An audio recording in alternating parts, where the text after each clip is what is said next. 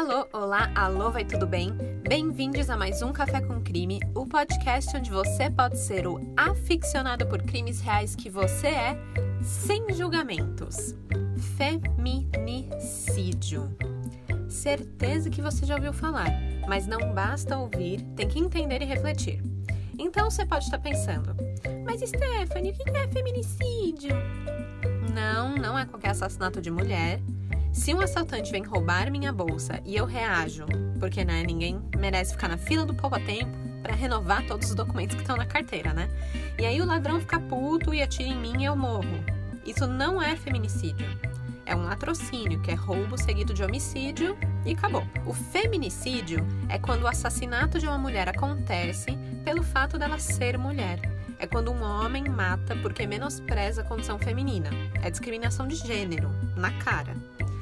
São casos que envolvem, por exemplo, violência doméstica ou violência sexual, e isso tudo tem a ver com a objetificação da mulher. O assassino pensa assim: ah, vou matar porque ela não quer me dar. Ou vou matar porque ela fez arroz com muito alho e ela não tem esse direito. Enfim, pensa qualquer merda que ele acha que justifica o fato dele poder bater nesse objeto que é a mulher, violar esse objeto que é a mulher, matar esse objeto que é a mulher. O feminicídio é o ápice da objetificação da mulher. Então, quando você olhar para a morte de uma mulher e pensar, se fosse homem, não tinha acontecido isso. É claramente um feminicídio. Essa é a teoria do rolê todo, mas eu quero contar para vocês como isso acontece na prática. E não tem caso melhor para exemplificar o feminicídio do que o caso Cláudia Lessing Rodrigues. Esse caso ficou muito conhecido nos anos 70 por envolver pessoas de poder, pessoas ricas e a morte de uma mulher bonita, que os jornais sensacionalistas amam, né? E claro, por ter outros ingredientes mágicos aí dignos de uma capa de revista de fofoca. Drogas, sexo e poderia ser rock and roll, mas nesse caso é pedra e rola mesmo. Um corpo jogado numa pedra. E o assassino rola na impunidade desse meu Brasil. Ai, que trocadilho bosta. Mas o assunto é sério, gente. E eu cheguei a uma conclusão. Quando a justiça falha, a vida não falha. A vida cobra. The Life Snake. E eu acho que esse caso trouxe um karma gostoso de ver, daqueles que você levanta e bate palminha no final, sabe? Mas eu tô me empolgando, Tô já lá no final do caso e é melhor, como sempre, começar do começo. Bora? Ah, calma. Eu vou usar aqui da curiosidade de vocês para dizer que no final do episódio tem uma conexão bizarra e inútil com um outro caso que eu já fiz aqui, que é o caso Van Lu. Então fica até o meu tchau, ok? Agora sim, vamos começar do começo. Primeiramente, as fontes. Na verdade, antes das fontes, eu quero agradecer o crimiseiro Fábio Souza, que sugeriu esse caso lá pelo Instagram, o arroba Café com Crime. Eu não conhecia. Gente, vocês acreditam? Eu não conhecia. E eu amo receber indicações de casos que eu não conheço, porque eu sinto que são casos novos. Por mais que vocês conheçam, para mim é novo. Então, Fábio, obrigada, crimiseiro. Aliás, eu achei muito fofo que no inbox que ele me mandou, ele falou: Oi, café, tudo bem? e eu amei, porque realmente eu não falo muito meu nome aqui. E eu acho muito legal vocês me chamarem de café, né? Porque café, café é tudo de bom, café é uma delícia, café todo mundo gosta e eu me sinto amada, ok? Alimentando aqui minha autoestima, eu sei. Mas, para quem quer saber, ou quem não quer saber, mas eu vou falar mesmo assim, o meu nome é Stephanie, então oi, prazer, tudo bom? E agora é sério, caceta, vamos começar do começo, começando pelas fontes oficiais de onde essa história nasceu. Jornal O Globo, Arquivo N, Revista Veja e a minha melhor amiga, Wikipédia. Então vamos lá, galera. Dia do crime. O crime aconteceu no Rio de Janeiro em 24 de julho de 1977. Mas para entender o que aconteceu naquele dia específico, a gente precisa voltar um dia no tempo. Dia 23 de julho. O palco principal desse caso é o interior do apartamento 302, na rua Desembargador Alfredo Russell, no bairro do Leblon, na zona sul do Rio de Janeiro. E dessa vez eu pesquisei direito, tá? Eu chequei três vezes para ter certeza e não errar a zona do Rio de Janeiro. É a zona sul, que é o bairro dos ricos. É isso. Acertei, né, cariocas? Ok. Bom, esse endereço ficava 13 minutinhos andando da praia do Leblon. Então, né? Chique, bem. Já deu para perceber que a gente vai tratar de gente fina, cheia do din-din. Quem morava ali era o Michel Albert Frank, de 26 anos, e nessa pequena idade, o garoto já era um milionário, daqueles chiques que tem dupla cidadania. Ele era brasileiro e suíço, mon chéri. Ele era rico pra caralho, ele era filho do industrial Egon Frank, dono da fábrica de relógios Mondane. Egon Frank. Gente, com esse nome ele podia se camuflar na família do Elon Musk, né? É muito parecido. Eu não consigo parar de pensar no rosto do Elon Musk quando eu falo esse nome. Mas enfim, nada a ver. Voltando aqui, Egon Frank, além de um relojoeiro rico, ele também dava um de produtor de filmes e foi financiador da pornochanchada brasileira, junto do diretor Pedro Carlos Rovai. Eles lançaram Adultério à Brasileira, em 1969, Os Mansos, em 1973 e Gente Fina é Outra Coisa, em 1977. Esse filme tem até a maravilhosa da Marieta Severo, em alta classe o rolê, viu? Falei. E foi na premiere desse último filme, O Gente Fina é Outra Coisa, que foi no Hotel Meridien, que o Michel e a Cláudia se conheceram. Isso porque a Cláudia era namoradinha, na época, do diretor do filme, o Pedro Rovai. Além disso, ela também era irmã de uma atriz chamada Márcia Rodrigues, que ficou super conhecida como a Garota de Ipanema, depois de fazer o papel principal do filme, que foi baseado no samba do Tom Jobim e do Vinícius de Moraes. O Michel Frank, o filho do Egon, ele comparecia às premieres do pai, porque ele não é bobo nem nada, né? Queria estar bem relacionado. Além, é claro, que ele tinha o seu próprio negócio para sustentar. Ele era um mini traficante de cocaína ali da alta classe do Rio de Janeiro. Pois é, cheirador de pó, confesso, desde os 16 anos. E aí, 10 anos depois, agora com 26, ele tinha subido de nível para traficante. Mas ele não era líder de uma boca de fumo nem nada. Era nos altos rolês. Ele pegava, fazia os contatinhos nessas premieres e enfim, e depois convidava a galera para ir pro apartamento para participar de uma festa que seria regada a álcool e drogas. E alguns até dizem que rolavam orgias. Bom, na premiere do Gente Fina é outra coisa. O Michel diz que não chegou a conversar com Cláudia naquele dia. Mas pensa só, para ele não, não ter. Mas pensa só, para ele não ter conversado com ela e estar cercado de artistas, gente famosa, e ele lembrar dela, é sinal que chamou atenção, né? Certeza que ele ficou de olho nela. A Cláudia ela tinha 21 anos de idade. Ela era estudante, ela era bonita, inteligente, tinha muita cultura, adorava música, cinema, literatura, enfim, ela chamava atenção, sabe? Por isso eu imagino que o Michel Frank devia estar tá morrendo de vontade de dar em cima dela, mas ela estava com o diretor, né? Então não pode. Então ele ficou na dele.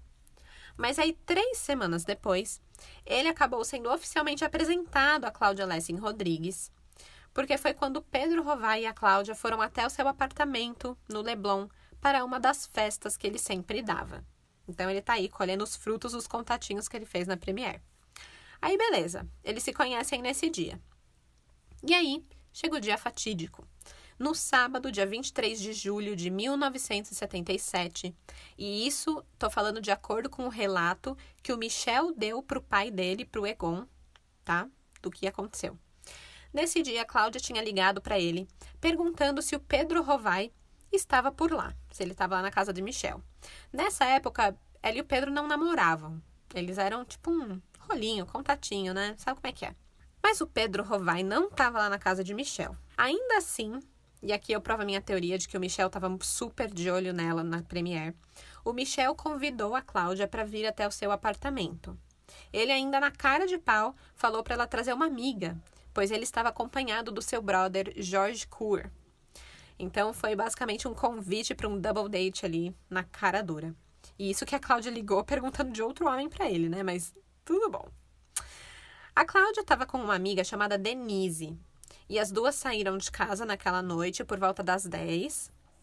Porém, no meio do caminho, a Denise preferiu ir para um outro rolê em Ipanema e a Cláudia foi deixada no Leblon sozinha. Eu acho que a Cláudia devia estar tá muito afim de saber se realmente o Pedro Rovai estava lá com o Michel. Ou, sei lá, talvez ela estivesse interessada um pouquinho no Michel, vai saber, mas eu duvido. A real é que não se sabe por quê, mas ela acabou indo sozinha pro apartamento do playboy traficante do Leblon. Quando ela chegou, Michel e Jorge estavam em companhia de Daniel Labelle e do casal Carlo e Bernadette Simonelli. Jorge vai ser um personagem importante, então eu vou fazer uma pequena pausa para falar dele. George Cour era libanês, ele era um cabeleireiro das ricaças, ele tinha um salão no Hotel Le Méridien, que era um luxuoso hotel cinco estrelas de Copacabana, e hoje, lá nesse local onde era esse hotel, é o Hilton Rio de Janeiro Copacabana, então chique no último. E era de lá que George Cour escovava muitas medeixas de socialites cariocas. Então, esse é Jorge. Voltando para o dia da festa. Quando Cláudia chegou no AP do Michel, eles estavam jogando baralho, valendo grana, bebendo e se divertindo. Como é bom ser jovem, né? Eu ia amar um rolê desses antes da quarentena, mas o isolamento me fez dizer coisas como: ai, acho que vai ficar muito tarde se a gente sair às sete da noite, né? tipo, eu descobri que meu lado idoso e caseiro tá ganhando forças tão grandes que vai precisar de super-heróis para combater minha preguiça e a vontade de sair de casa quando as coisas se normalizarem. Mas, enfim, voltando pro caso. Gente, tô dando muitas voltas hoje. Vamos lá, voltando pra Cláudia. O que dizer de Cláudia? É o seguinte, ela era uma mulher muito enérgica, muito divertida e ela curtia festa. E, gente, estamos nos anos 70, tá? O que isso quer dizer?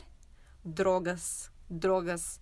Era tipo, respirou, drogas. Olhou para o lado, LSD. Olhou para o outro, maconha. Sabe como é, né? E a Cláudia, ela já tinha provado uma droguinha aqui, outra ali, tudo para experimentar, ver como é, tudo pela ciência, né? Mas ela não era nenhuma viciada, nem nada do tipo.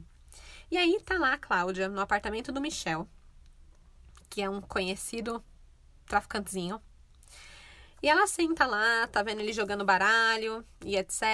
E parece que ela ficou perguntando muito sobre o jogo, porque ela não conhecia e tava lá sozinha. Começou a beber um vinho, bebeu uma cerveja, e aí daqui a pouco ela foi perceber que foi uma péssima escolha ter misturado. E aí o Michel conta que ela começou a passar mal. E, gente, essa aqui, só para deixar claro, é a versão do Michel sobre o que aconteceu naquela noite, tá? Dentro do apartamento. Para ser mais clara, essa foi a versão que ele contou pro pai Egon Frank depois que deu merda. Aí ele foi correndo pro escritório do papi pedir ajuda e contou o seguinte: que Cláudia começou a passar mal por ter misturado bebida.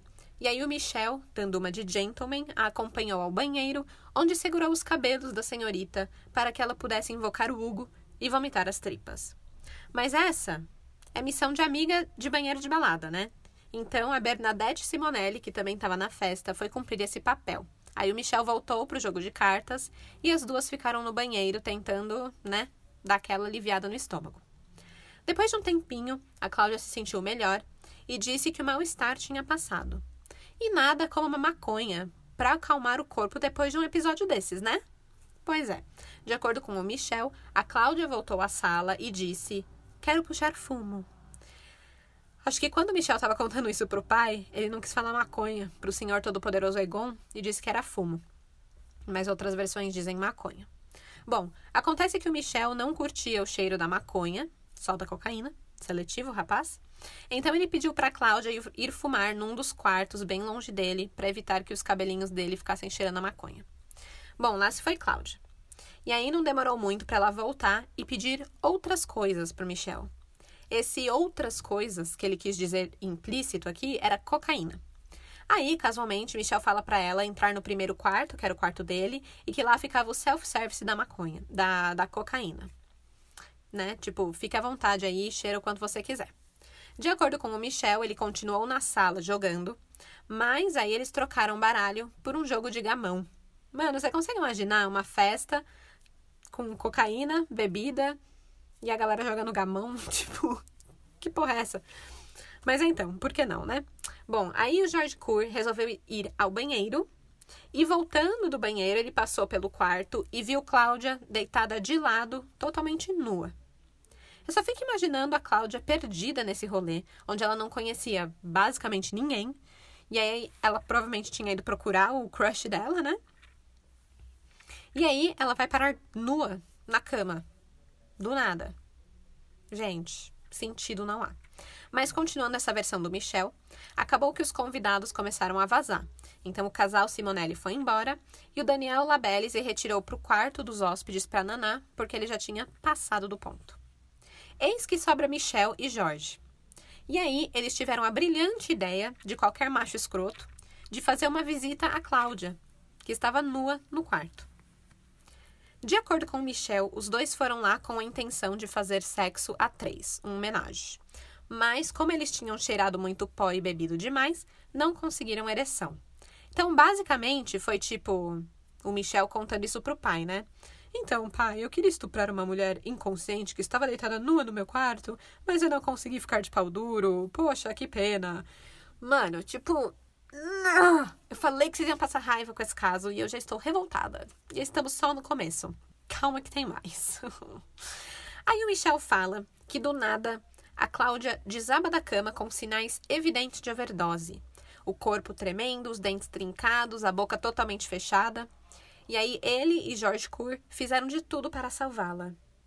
Michel enfiou a mão na boca dela para evitar que ela enrolasse a língua, e nisso acabou machucando a mão com as dentadas dela. Enquanto isso, Jorge tentava reanimá-la, aplicando choques elétricos com o fio desencapado da luminária. Mano, tipo, é sério. É, é, sério isso. Quem que pensa, olha, uma pessoa em overdose, deixa eu desencapar uns fios aqui da lâmpada para dar choque nela? Mano, quem? Quem pensa nisso? Ninguém pensa nisso. E ainda que tava bêbado e drogado. Então, até ter esse raciocínio de desencapar um fio de uma lâmpada para dar um choque para reanimar. Não. Não, amigo, forçou a barra. Bom, com essa comoção toda, o Daniel Labelle acabou acordando e foi ver o que estava acontecendo. Quando ele chegou na porta do quarto do Michel, ele viu uma cena que ele descreveu como sendo um homenagem a Troyes. A Troyes. Troyes. A Troyes. Os dois homens, peladinhos como vieram ao mundo, e a Cláudia nua na cama. Mas aí, Jorge viu que Daniel estava ali e gritou: Elle est mort, mort. Elle est mort. Enfim, é francês para ela estar morta. Jorge e Michel pediram a ajuda de Labelle. O que eles deveriam fazer naquela situação? Mas o Daniel se apavorou, se vestiu e, ó, picou a mula, saiu de lá. O único conselho que ele deu é que eles deveriam ligar para a polícia. Mas Michel se negava a fazer isso porque ele não podia se envolver com a polícia. Tinha muita droga na casa. Então o que ele fez? Decidiu se livrar do corpo. Bom, esse é o relato do Michel. Imagina que você é o Egon Frank, ouvindo seu filho relatar tudo isso. O que você faz? O Egon estava meio desconfiado e pediu para ele prosseguir. Ok, você fez merda, meu filho. Mas e aí, o que, você fez com o corpo? O Michel continua contando que ele e Jorge passaram um pente fino no apartamento, tirando todas as drogas possíveis de vista. Mas aí, eles já estavam cansados e drogados e bêbados e sem dormir estressados, e o Michel ainda tinha ingerido o comprimido de Mandrix, que é um sedativo, e ele acabou capotando. Mano, capotando. Como que você capota com um cadáver no seu quarto? Como? Pois é. Tem louco para tudo, né? Ele só foi acordar por volta da uma da tarde de domingo, dia 24 de julho de 1977. Aí ele acordou, todo pilhado, querendo se livrar do corpo que estava ali na sua frente. O Jorge estava 100% investido no plano retardado do amigo dele, e aí ele começou a sugerir alguns lugares onde eles poderiam se desfazer do corpo. Acontece que o Jorge, ele era pescador nas horas vagas e ele alegou conhecer vários bons locais de onde eles poderiam jogar o corpo no mar. Mas Michel queria ter certeza absoluta que ninguém nunca ia achar o corpo, então ele propôs fazer primeiro uma visita técnica a esses lugares para ver, né, onde exatamente era, sem o corpo, para descobrir qual era o melhor esconderijo. Então, com todo o sangue frio do mundo, eles ligaram o ar condicionado do quarto de Michel para o corpo ficar mais geladinho e não feder tão rapidamente. E aí eles pegaram o carro e foram passear na Brasília do Michel. Somente por volta de dez e meia da noite é que eles voltaram. Eles tinham escolhido o lugar perfeito para se desfazer do corpo de Cláudia. Lembrando que aqui já fazem por volta de 24 horas que ela morreu e ficou largada lá no quarto, tá? Eles envolveram o corpo de Cláudia num lençol e a socaram dentro de uma mala. Lá vamos de corpo na mala, hein? Aliás, vocês viram a TikToker que encontrou um corpo na mala perto do mar, né? Na verdade, tinham dois corpos dentro da mala e ela filmou tudo no TikTok, tipo, ao vivo, encontrando esse corpo. Que tempos, né, para se estar vivo. É tipo ver o crime do corpo na mala acontecendo live. Os crimezeiros piram. Eu pirei. Bom, voltando. Acontece que Michelle e Jorge não conseguiram colocar o corpo na mala, porque o corpo já estava meio rígido.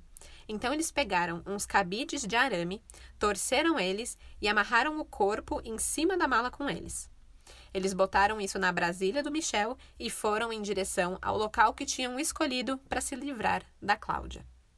Acontece que no meio do caminho, eles meio que se perderam e aí ficaram com medo da gasolina acabar e não tinha posto aberto naquele, naquele dia nem naquela hora.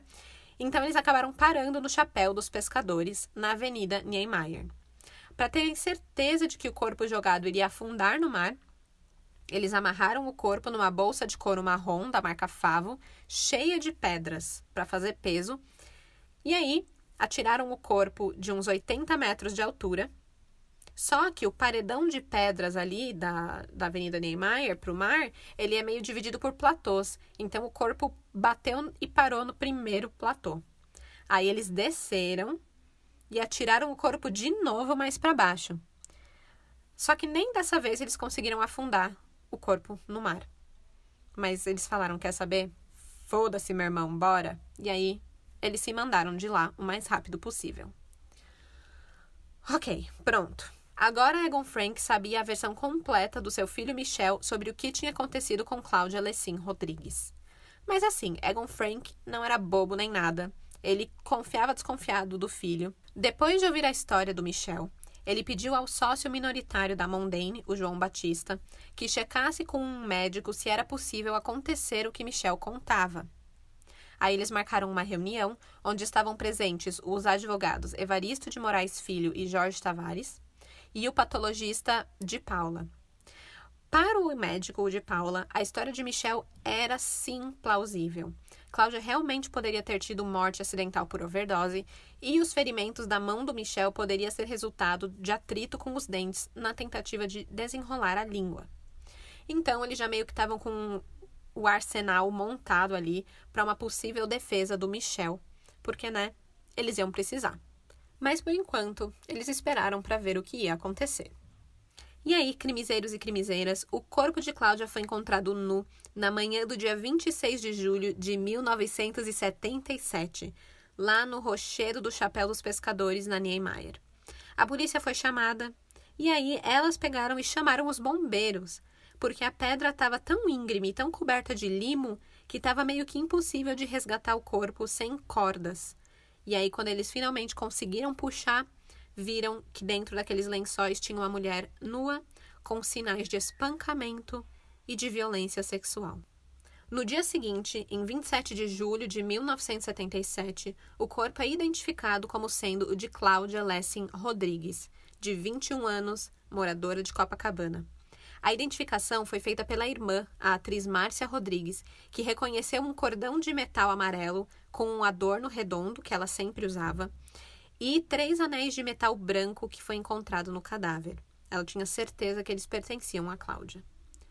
Logo após o reconhecimento oficial da vítima, os policiais do segundo setor de investigações da Delegacia de Homicídios foram a Copacabana ouvir a mãe de Cláudia, Dona Maria Dorateia Lessing Rodrigues. Segundo ela, a Cláudia tinha alguns problemas psíquicos e atualmente estava entregue aos cuidados dos analistas. O que eu acho muito engraçado, porque falar que tinha depressão em 1977 era tipo, meu Deus, problemas psíquicos. E ninguém queria falar que fazia terapia, né? Era estar aos cuidados dos analistas.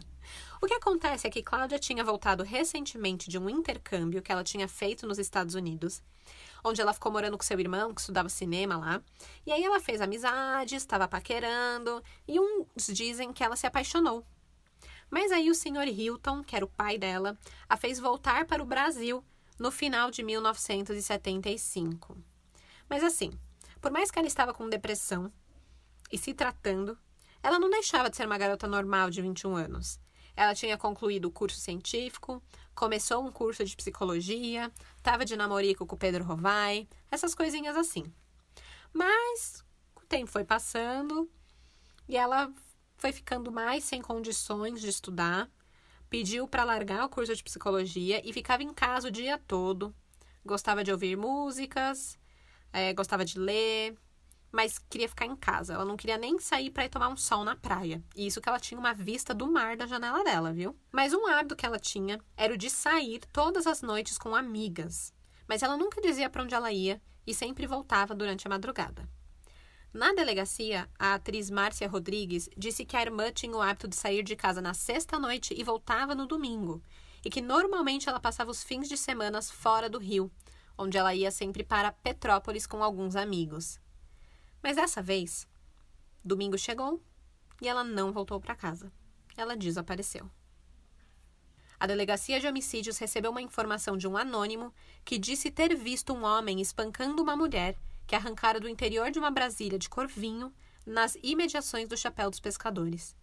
Ela conseguiu fornecer à polícia os algoritmos da placa do automóvel, mas não soube dizer as letras. Com essa informação, a polícia também foi falar com a galera ali da vizinhança da Cláudia. E um vizinho do prédio dela disse que o seu atual namoradinho era um rapaz cabeludo, mal encarado e dono de uma Brasília. Esse rapaz, no caso, era o Pedro Rovai. Então ele foi logo colocado como um suspeito no caso. Os pais de Cláudia confirmaram que o Pedro ligava para ela com frequência, mas que eles não estavam namorando. O Pedro ele foi interrogado, porém ele tinha um álibi. E acima de tudo, o seu carro era uma Brasília branca e não vinho, como dizia as informações que a polícia tinha. Assim que a notícia de Cláudia estava morta atingiu os jornais, a polícia recebeu a pista que a levaria para a porta de Michel. Acontece que um operário chamado Luiz Gonzaga de Oliveira não conseguiu dormir direito na noite do dia 24 para o dia 25 de julho de 1977. Ele estava morando num barco na Avenida Niemeyer, na altura de um local conhecido como Chapéu dos Pescadores. Durante a sua insônia, ele acabou escutando barulho vindo lá de fora. Por uma fresta na parede do seu barraco, ele conseguiu ver uma Brasília estacionada quase em frente de onde ele estava. Tinha um homem no interior e outro homem do lado de fora. Ele conseguia escutar vozes masculinas e observou então que o homem que estava sentado no banco da frente pulou para o banco de trás, enquanto o outro parecia tirar alguma coisa de dentro do porta-mala. Luiz Gonzaga de Oliveira percebeu os dois homens se afastarem da Brasília carregando uma grande mala e foram em direção a um ponto mais baixo da encosta. Ele saiu então do barraco e se aproximou do carro, que crimiseiro como ele já estava desconfiado, já ficou curioso. E aí, como um bom crimiseiro também, ele anotou o número da placa da Brasília e as letras. Ele memorizou. SX5964. Aí, beleza, ele voltou para o barraco e foi dormir. Quando ele acordou, às quatro e meia da manhã, que era um horário que ele sempre acordava, ele contou o que tinha acontecido para os colegas e propôs que eles fossem até as pedras verificar se tinha acontecido alguma coisa. Mas os colegas não se empolgaram nada, falaram que devia ser uma macumba, para ele ficar tranquilo. Mas o Luiz resolveu fazer uma inspeção por conta própria. Porém, ele não encontrou nada, nada de anormal. Mas a cena ficou lá na cabeça, sabe? Quando fica te incomodando. Então, quando foi noticiado que havia encontrado um corpo ali no chapéu dos pescadores, ele tinha certeza que tinha presenciado o descarte do corpo. Então, ele logo ligou para a polícia e em seguida para a Rádio Globo, né? Porque, claro, notícias, e passou a placa do carro.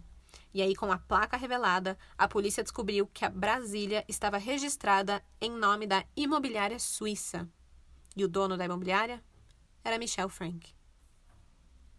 No dia 29 de julho de 1977, três dias depois de terem encontrado o corpo, os policiais revistaram o apartamento de Michel, mas nada encontraram. Nem mesmo Michel. O que ele deixou para trás foram duas malas de couro e um par de sapatos marrons sobre a cama. Uma das malas estava cheia de roupas, indicando que o Michel viajou às pressas, esquecendo até as roupas para trás. De acordo com Egon Frank, ele estava em São Paulo e logo voltaria. Curiosamente também, o detetive Jamil Varvar deu de cara com dois pintores que estavam reformando o apartamento de Michelle desde a semana passada. Então, se aquela tinha sido uma cena de um crime, não tinha mais como saber. Com o nome de Michel e George Coors como principais suspeitos pela morte de Cláudia Lessin Rodrigues, o senhor todo-poderoso Egon Frank começou a mexer os seus pauzinhos. Para conseguir comprovar que a versão de história de Michel era verdadeira e que Cláudia tinha morrido de overdose, o advogado de Egon Frank, o Evaristo, ele tomou conhecimento do laudo cadavérico.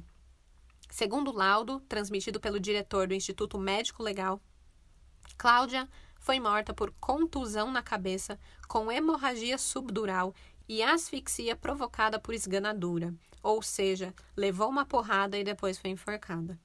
A versão de Michel não se sustentava. Fake. Fake news. Mesmo assim, a história de Michelle caiu na mídia. Cláudia Lessing Rodrigues passou a ser tratada pelos jornais como uma drogada e, de acordo com a mãe da menina, a dona Maria, retratavam ela como uma prostituta quase. Aliás, naquele ano surgiu uma campanha antidrogas que estampava em outdoors o nome Cláudia Lessing Rodrigues e embaixo, escrito em grandes letras, o slogan: Que todos os pais não esqueçam desse nome. Era tipo: Lembrem dessa drogada aqui de como ela morreu de overdose para manter seus filhos longe das drogas. Um grande absurdo, pois a mídia não poderia ter errado tanto assim sobre Cláudia. Ela, na verdade, como eu comentei, era uma pessoa bem normal. Era filha de um casal classe média alta, o comandante Hilton e a dona de casa Maria. A Cláudia sempre teve de tudo: bons princípios, educação, estudava em escola particular, ela adorava música, adorava ler, adorava cinema. E ela morava com a família desde criança, numa rua com, na esquina da Avenida Atlântica, com uma bela vista para o mar. Ela tinha seus amores e desamores, depressão, barzinho, balada. Basicamente, podia ser a vida de uma garota qualquer de 21 anos, de classe média, né? Eu achei bastante clichê, assim, bem básica, bem de boas. Mas não era o que a mídia estampava nas capas. Afinal, de acordo com Michelle, ela morreu em uma festa regada a drogas e tinha feito uso de tudo o que podia: cerveja, vinho, maconha e cocaína. O jornal Diário do Paraná chegou a publicar a seguinte manchete em 14 de setembro de 1977. Abre aspas. A confirmação. Cocaína e Mandrix matam Cláudia. Jorge Cour conta detalhes sobre a festa de embalo que terminou com a morte de Cláudia. Fecha aspas. Falaram isso como se fosse a maior certeza do mundo que o dinheiro não compra, né? Talvez não compre a felicidade, mas compra manchetes de jornais e a impunidade de muito bandido. Acontece que um detetive muito ligeiro, aquele que visitou o apartamento de Michel, o Jamil Varvar, ele desvendou o que realmente aconteceu depois de 48 horas que estava investigando o caso. De acordo com ele, o que os jornais falaram era tudo balela, uma mentira atrás da outra, que se for contada muitas vezes ganha status de verdade. Para ele, Cláudio tinha ido até a casa de Michelle Frank, achando que iria encontrar o seu namoradinho. Acabou dormindo esperando o rapaz até tarde da noite. Não houve festa nenhuma, as luzes se apagaram pouco depois da meia-noite. Pela manhã, ela foi com Michelle e Kur até a Avenida Niemeyer. Kur quis mostrar onde pescava e lá, na encosta, os dois tentaram violentá-la. Ela resistiu e então os dois teriam estrangulado com as mãos e desferido pancadas na cabeça de Cláudia Lessing Rodrigues, causando-lhe a morte. Feminicídio. Com todas as letras. Não quer dar para mim? Então você é um objeto que não me serve de nada. Tá aqui a morte para você. É simples assim que acontece.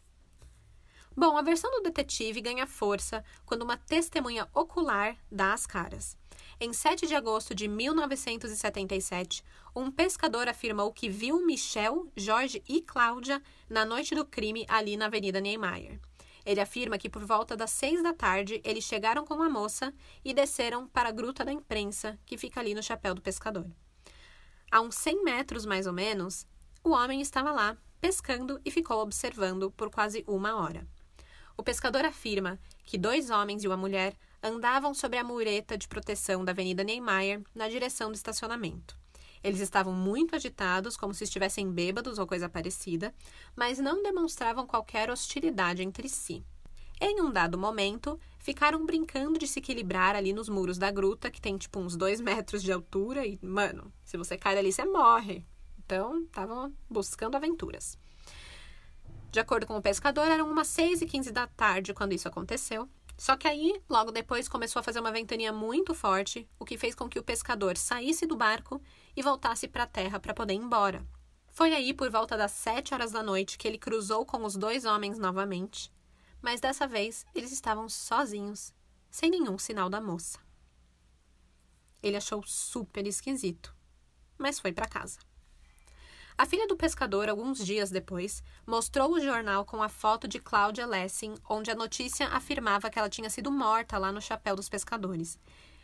Ela mostrou o jornal, pois disse que o pai deveria tomar cuidado durante suas pescarias. Aí o homem já ficou ressabiado, mas não fez nada. Dias mais tarde, o pescador viu nos jornais as fotos de Michel e Jorge, e aí ele decidiu que deveria fazer alguma coisa para ajudar a esclarecer o caso. Foi aí que ele conversou com o jornal e contou tudo o que viu. O detetive Varvar afirma ainda que tem provas periciais de que Cláudia foi assassinada ali na Avenida Niemeyer e não no apartamento de Michel, como afirma a teoria de defesa. E tem mais. Em 4 de setembro, o patologista Domingues de Paula, aquele que o Egon Frank chamou para ajudar a sustentar a versão de overdose do Michel e tudo mais no começo, sabe? Ele vem a público e desmente a história de Michel. No laudo cadavérico consta a presença da violência desmedida. A morte foi por asfixia e contusão na cabeça, e também houveram lesões no órgão genital e dilatação do canal anal. Bom, com todas as evidências do corpo e as testemunhas, a prisão preventiva dos dois suspeitos, o Michel Albert Frank e o George Cour, é decretada em 6 de setembro de 1977. Acontece de acordo que com o advogado de Michel, ele teria sido internado numa clínica para viciados em tóxicos, então a polícia não o encontrou. Enquanto isso, Cour estava desaparecido. A partir daqui, ambos são considerados oficialmente foragidos da justiça. E eu acho que Michel levou a sério isso de ser foragido, porque na noite de 6 de setembro, ele, que estava lá em São Paulo, cruzou a fronteira com Foz do Iguaçu, foi ali para o Paraguai ou para a Argentina, fugiu para a Europa e se instalou em Zurique, na Suíça, onde ele tinha dupla cidadania e onde sua mãe morava. Um dia depois, em 7 de setembro, os advogados de Michel e George Cury solicitaram a exumação do cadáver da vítima para provar que a versão contada por Michel era verdadeira. Eles não paravam de insistir que ela tinha morrido de overdose. Então, queriam fazer os exames das vísceras da vítima para provar essa teoria. E que ela teria ficado asfixiada por causa disso e não porque alguém a estrangulou. A família de Cláudia não se opôs à exumação Aliás, isso daqui podia ser muito bem uma oportunidade de provar que a filha não fez uso de drogas naquela noite e de limpar o seu nome. A exumação é feita e o resultado dos exames das vísceras mostra que não havia nada no corpo, limpo, sem drogas. Porém, o resultado é contestado por alguns, que diziam que já havia passado muito tempo e que não teria como a droga ainda estar no sistema de Cláudia. Depois desse rolê todo, em 14 de setembro de 1977, Cláudia é sepultada pela segunda vez. No dia seguinte, 15 de setembro de 1977, George Cour se entrega voluntariamente para prestar depoimento para a polícia. Sua história meio que confirma a versão do Michel, apesar de terem várias contradições. De todas as mentiras que ele contou para a polícia, a que eu achei mais descarada e idiota foi essa aqui. Bom, de acordo com a versão deles, Daniel Labelle teria encontrado os dois nus com Cláudia. Lembra disso? E aí perguntaram para ele: Mas por que, que vocês estavam pelados lá no quarto com a mulher? Primeiro, George diz que estava muito calor. Depois ele diz que é porque ele estava indo tomar banho. Tipo, sério, amigo, você vai dar dessas? Super normal, né? Tá rolando uma festinha, você ficar com calor e tirar a roupa na frente de um amigo e uma mulher que você conheceu naquele dia. Tipo, não, moço. E isso se realmente aconteceu o episódio no apartamento, né? Aliás, o Daniel Labelle quase foi acusado também no caso como coautor do crime, mas sem provas ele saiu livre dessa.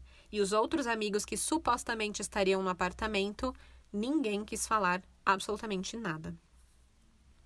Bom, depois de um depoimento mega meia-boca do George Kur, ele é preso preventivamente em setembro de 1977.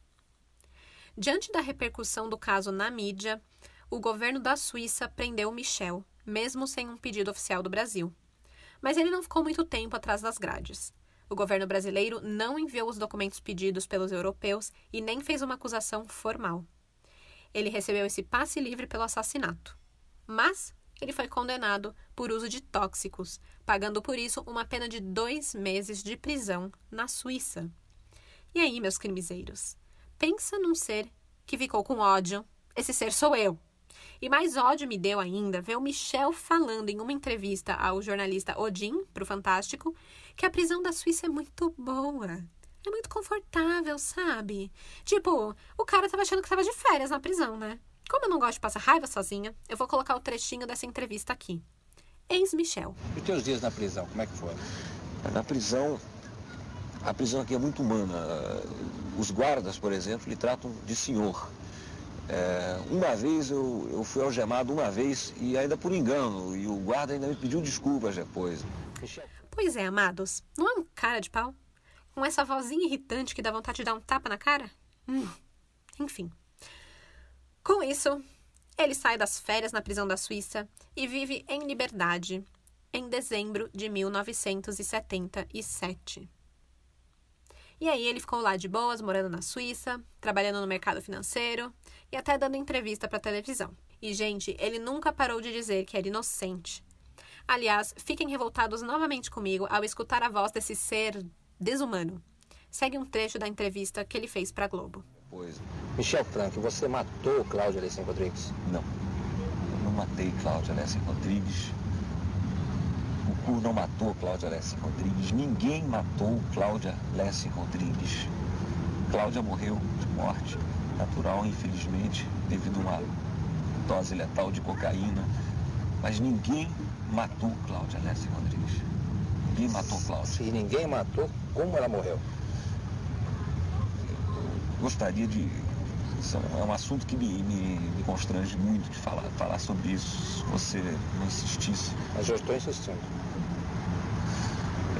Cláudia morreu da forma que eu descrevi nos atos do processo. Ela teve, ela teve uma crise de repente. Ela, ela, ela estava. Queria que você descrevesse essa crise. Na posição sentada, ela de repente caiu para trás. O corpo em convulsões, principalmente a parte superior do corpo, o, a boca fechada, os olhos esbugalhados, é, tudo tremendo. E, em circunstâncias assim poderiam Os ocorrer. legistas brasileiros dizem que ela teve um traumatismo craniano em vida. Como é que você pode explicar isso? Eu não sou médico, Dilon, eu não posso explicar do que eu não entendo.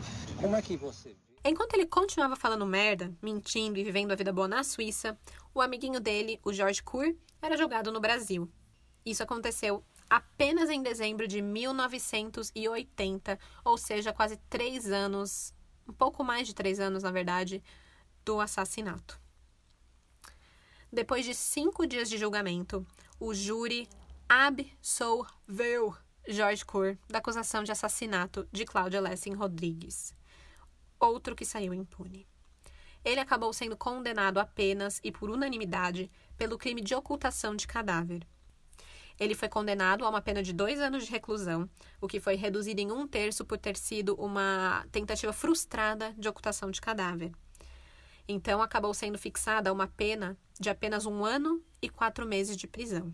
Como já fazia mais de três anos que o Kur estava preso, o juiz que presidiu o julgamento determinou na própria sentença que se expedisse imediatamente alvará de soltura. Então, ali do julgamento, ele foi para a liberdade. Depois do julgamento, Márcia Rodrigues, a irmã da vítima, disse o seguinte, e é triste porque o que ela falou ainda soa muito verdadeiro hoje, sabe? Abre aspas. A gente não pode mais acreditar na justiça dos homens. No Brasil, todos os homens que mataram mulheres foram absolvidos. Não aguento mais tanta mentira, decepção, covardia. Fecha aspas. É, Márcia, infelizmente os casos de feminicídio não são tão diferentes hoje. Na época, o pai do Michel, o Egon Frank, ele foi muito acusado de ter pago a polícia, de ter pago a justiça e de ter chantageado todo mundo com a grana que ele tinha para poder livrar a cara do filho. Bom, o senhor Hilton Calazans, que era o pai da Cláudia, ele também deu um depoimento logo depois. Ele disse o seguinte: abre aspas. Um dia, mais cedo ou mais tarde, ainda haverá justiça nesse caso. Michel e Cour são assassinos. Fecha aspas. E viu, ele tinha razão. O karma bateu a porta de Michel 12 anos depois.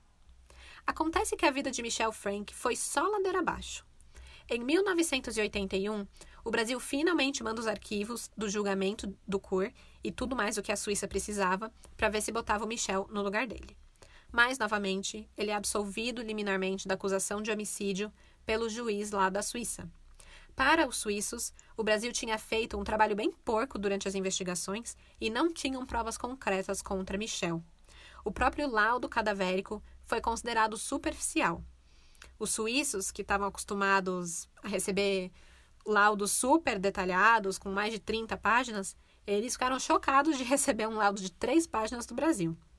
Então ele ficou em liberdade na Suíça, mas ele não podia voltar para o Brasil. Grande bosta. Que castigo, hein? Tô na Suíça. Ai, que triste.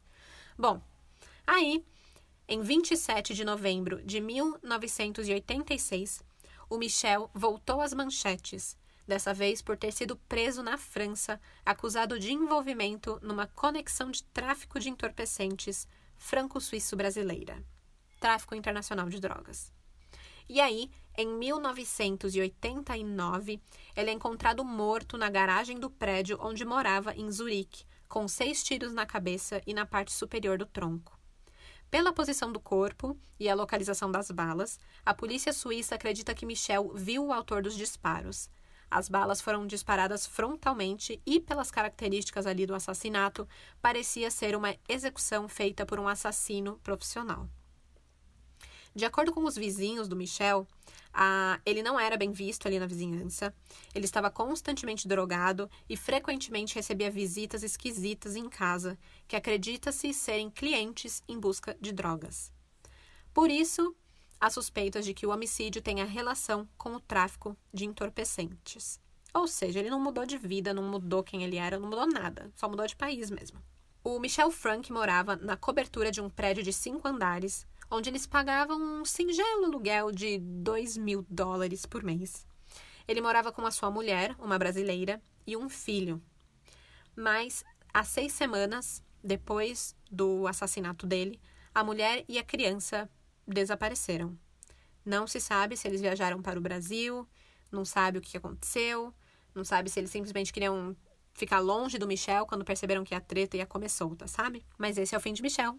Falei que o karma batia, falei que The Life Snake. Bom, sobre a morte de Michelle, o seu pai, Egon Frank, não foi ao enterro. Nossa, ele devia estar tá puto, né? Puto, tipo, acabou, cansei, filho só faz merda.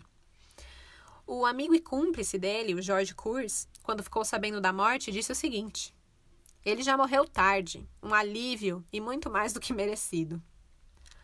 Os pais de Cláudia soltaram um bem feito e um que bom quando receberam a notícia, e o comandante Hilton ainda completa o seguinte, abre aspas, com a morte de Michel surgiu uma justiça. Eu não acredito na justiça dos homens contra os poderosos e tenho certeza que por ela não se conseguiria nada. Fecha aspas. Mesmo com esse senso mínimo de justiça, Wilton e Dona Maria foram taxativos ao afirmar que o vazio deixado por Cláudia continuará a existir e ela não voltará por nada, nem com essa morte. Bem triste, né? Bom, o karma não foi tão pesado com George, que também ficou em liberdade. Até 1989, Jorge trabalhava de terça a sábado no salão J. Cis Cabeleireiro no Hotel Meridien, lá no Leme. E depois, não sei de quanto tempo, mas depois de um tempo, ele perdeu o prestígio como cabeleireiro, perdeu a fama. Ele chegou a tentar abrir um salão em Niterói, mas desistiu e estava há mais de 10 anos vivendo em São Paulo. Segundo um parente dele, em 2015 ele estaria com problemas de saúde e sem condições de falar com a imprensa sobre o seu passado conturbado. Já o pai milionário Egon Frank, ele morreu em 2005. Bom, gente, como eu disse no começo, não dá uma sensação horrível de impunidade? Normalmente, e infelizmente, é isso que segue um feminicídio. Então agora, acho que ficou mais fácil de identificar um caso de feminicídio, né? Eu espero ter ajudado a elucidar esse termo para vocês. Importante ele não ser algo nebuloso, algo desconhecido ou algo que é visto como uma frescurinha, né?